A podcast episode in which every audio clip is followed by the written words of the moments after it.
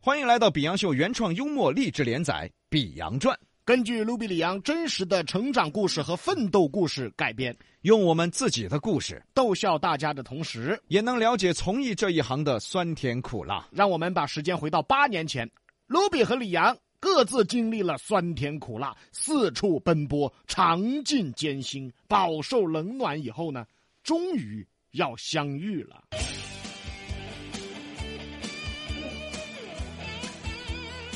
哎，卢比啊，哎，领导，嗯、你从杭州交通广播回来，应该具备一定的水平。对的，我在九眼桥水平高得很哎，啊，我没有问这个水平。啊，这个不用问，也很高。哎，你要飘了是不是？这展示一下嘛。这个样子，嗯，你独立设计一档节目，嗯、如果合适的话，我们频率啊，让你做早高峰。早高峰，那不是跟罗小刚竞争？我们相信你的能力，要得，把钢儿整垮。还刚味儿，这是真要飘了，这是。哎，领导，那个早高峰是几点到几点啊呢？呃，两个小时都拿给你做，啊七点半到九点半。嚯哟，两个小时都给我啊！嘿，哎，哎，没对呀、早上七点半就直播，那我不是六点半就要起来，还坐早班地铁上班，啊，我有点担心哦。哎，是还是有点辛苦，那我头天晚上咋个耍九眼桥呢？你就担心这个呀？机会摆在了面前，史无前例的机会，对于一个电台频率来说，早晚高峰必须是王牌节目，才能撑起整个频率。不像现在很多频率的早晚高峰也不咋地。哎，你这话得罪人了 啊！早晚高峰嘛，是撑起一个频率的顶梁柱。像很多其他早晚高峰节目呢，基本上柱子都要垮了。就别得罪人了你，面对难得的机会，我将面临选择。还有啥选择的？你直接上啊！不不不不不，我要在早高峰和九眼桥之间抉择。哎嗨，上了早高峰，晚上就不敢去九眼桥。啊是早上起不来吗？在机会的照耀下，在梦想的指引下，在心中红日的燃烧下，我咬牙，我跺脚，我痛苦，我一气放弃了九眼桥。哎呀妈呀，这这么痛苦是不是啊？感谢各位亲，继续锁定 FM 九零点零，这里是打开车窗说亮话，我是卢比。我了，不想问的路在哪，云顶哎呀，什么关卡？单车顺风落。这档节目顺利开播了。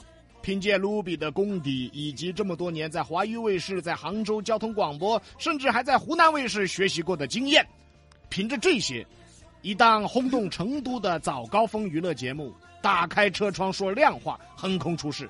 现在呢，都还有很多比洋秀的听众是从卢比的早高峰的时候就开始听了，那个时候的成绩啊，直逼罗小刚啊！把港儿弄垮。哎呀嗨，一档电台节目是有周期的，节目是好是坏，几个月以后就见分晓。听众的互动量、车载人群每天是否都在聊这档节目，周围媒体的关注度，当然节目的好坏，还有最重要的一条，哪条啊？同行是否开始嫉妒。嗨，符合以上这些标准，恭喜你，你的节目就开始轰动一时了。哎，尤其是最后一条标准哈。对 哎，就是那是我第一次尝到喜悦，第一次为自己骄傲，第一次证明了自己这么多年积累的实力。带着我的梦想，出发吧！出发了，不想问的路在哪，云顶哎呀，什么关卡？另一头的李阳也迎来了人生真正的转折，通过成都电视台的活动选拔，被成都台、四川台同时看上，也不知道是冥冥中的注定，还是努力终究会换来回报。李阳选择来到了 FM 九零点零，完成他的梦想，做一档曲艺类的娱乐节目，说学逗唱。只可惜与当时的我擦肩而过，我在早上，他在下午，我们一起工作了半年，却谁也没见过谁。哎，是，真是。我们电台主持人的工作作息时间呢，是根据自己节目时段来定的。我上午结束呢，我就走了。我下午才来，半年没见过面，心里还想呢，哎，这哪个那么提劲？光听说是外头来的，还一天多拽的样子，听说长得还丑。哎，这是哪个天不得了了啊！光说是做早高峰了，哦，啥子频率王牌节目了，还长得矮。 你你骂谁？废话，你骂谁？李阳呢？和当时的一位女搭档一起设计了一档曲艺娱乐节目，说学逗唱，讲讲段子，聊聊相声，用相声的手法讲述大家日常生活中发生的事。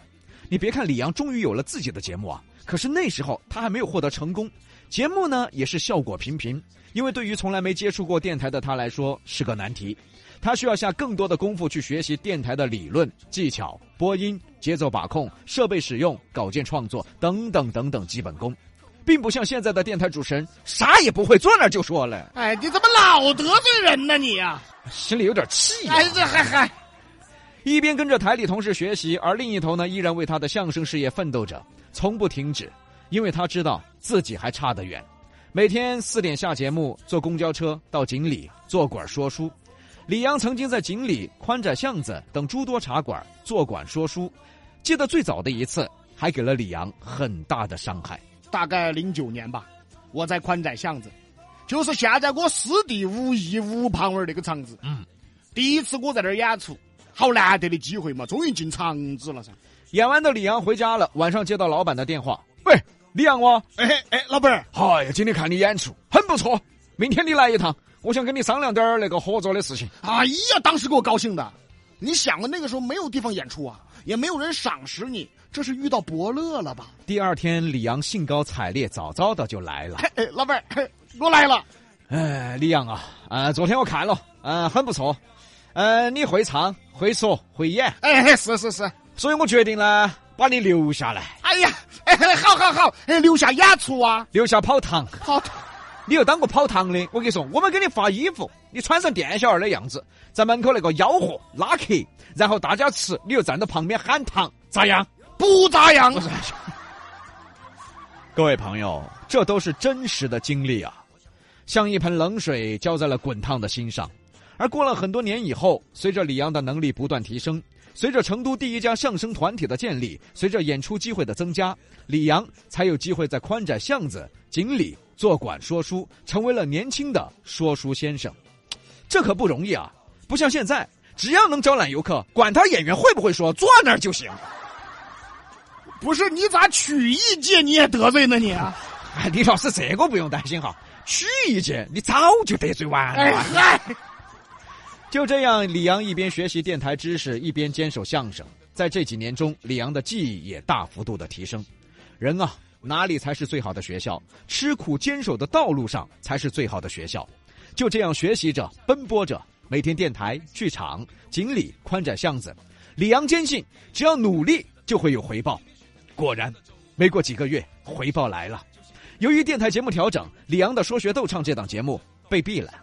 这这叫回报啊，这是啊！晴天霹雳啊！又一次打击像一记闪亮的耳光打在李阳脸上啊！为什么说是耳光呢？因为来自身边人的嘲笑。李阳运气不错，跟师兄弟相比获得了较好的机会，人人也都羡慕。看着他走进了电视台，而其他人呢还在剧场挣几十块钱的演出费。现在李阳节目被毙了，师兄弟高兴啊！哎呀，李阳，你看你嘛，本来就笨得行，还是好生说相声，跟我一起说。就你这舌头，你别说了行不 行？哎，我这个同学，听懂啊？到那边那个喇嘛手里提着喇叭，喇叭喇叭喇叭喊妈妈，还还妈妈，妈妈要拿喇叭换喇嘛，喇叭要换妈妈我。都换妈妈，这什么绕口令啊？你换妈妈， 哎啊，你不管哈， 咱说老实话，哎你还是不得行。你看你们早高峰那个鲁比，人家做得好好，人家专业的，你又不是专业的。鲁比那个节目我都在听，我老娘儿嚯还给他发信息，你看你被毙了嘛，咋个办嘛？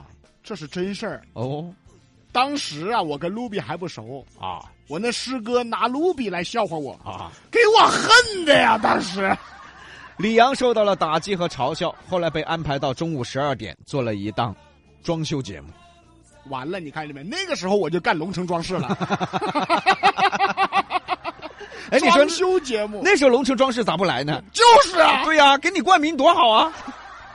结果这李阳正道没走多少天，又走上弯路了这。你看看，中午十二点也没人听装修节目啊，也不是他的路线啊。就这样，眼看有了希望，希望又破灭了。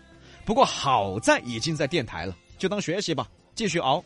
人就是熬出来的。什么是坚持？坚持就是熬。一锅美味的汤是熬出来的，一个美丽的人生也是熬出来的。而我呢，早间节目做的风生水起，小有名气。可是李阳呢，一边在电台熬着，一边在剧场熬着，带着一身才艺进入了漫长的瓶颈期，也不知道什么时候才能够熬出来。